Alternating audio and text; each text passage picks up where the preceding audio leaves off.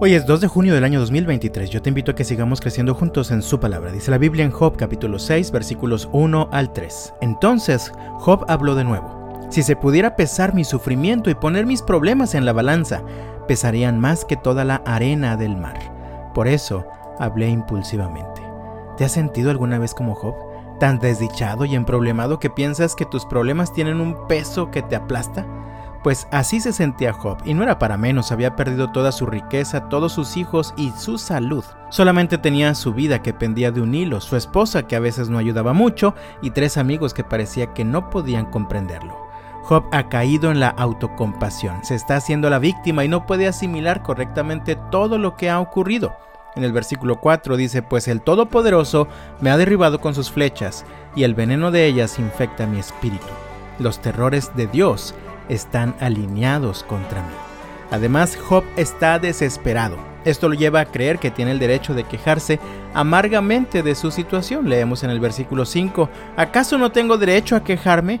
¿No rebuznan los burros salvajes cuando no encuentran hierba y mugen los bueyes cuando no tienen que comer? Este camino no lleva a nada bueno, pues en el caso de Job lo lleva a querer morirse para así terminar con todo su sufrimiento. Leemos en los versículos 8 y 9, Ah, que se otorgara mi petición, que Dios me concediera mi deseo.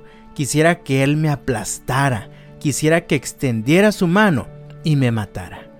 ¿Qué provocó que Job llegara a este punto? La respuesta más obvia es pensar que fue la crisis y el sufrimiento lo que lo llevó a ese estado. Sin embargo, la vida está llena de crisis y sufrimiento todo el tiempo. De hecho, cada crisis es una oportunidad. Creo que la respuesta a la pregunta ¿qué provocó que Job llegara a ese punto? es su propia actitud ante la crisis y el sufrimiento. Job está totalmente centrado en sí mismo, en su pérdida, en su dolor, en su inocencia, en sus derechos. Esto lo ha llevado a estancarse. Más adelante, en los versículos 10 al 13, él dice lo siguiente, al menos puedo consolarme con esto a pesar del dolor. No he negado las palabras del santo, pero no tengo fuerzas para seguir, no tengo nada por lo cual vivir. ¿Tengo yo la fuerza de una roca? ¿Está mi cuerpo hecho de bronce? No, estoy desamparado por completo, sin ninguna oportunidad de salir adelante. Amado mío, si quieres evitar terminar como Job, elige el camino de la gratitud.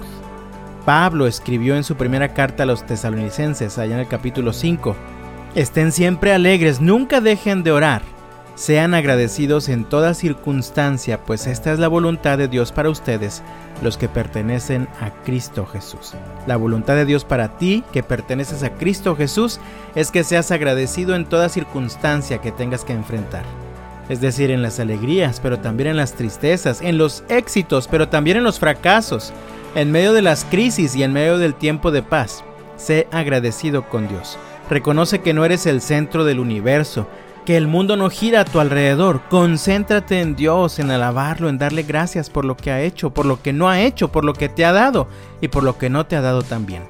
Acércate continuamente a Dios con un corazón agradecido y solo entonces, como escribió Pablo allá en Filipenses 4 versículo 7, solo entonces experimentarás la paz de Dios que supera todo lo que podemos entender y la paz de Dios cuidará tu corazón y tu mente mientras vivas en Cristo Jesús. Te invito a que oremos, Señor, ya no quiero vivir quejándome de todo y por todos. Dame la fe para verte obrando en cada circunstancia y ayúdame para ser agradecido. Que Dios te bendiga este viernes y hasta la próxima.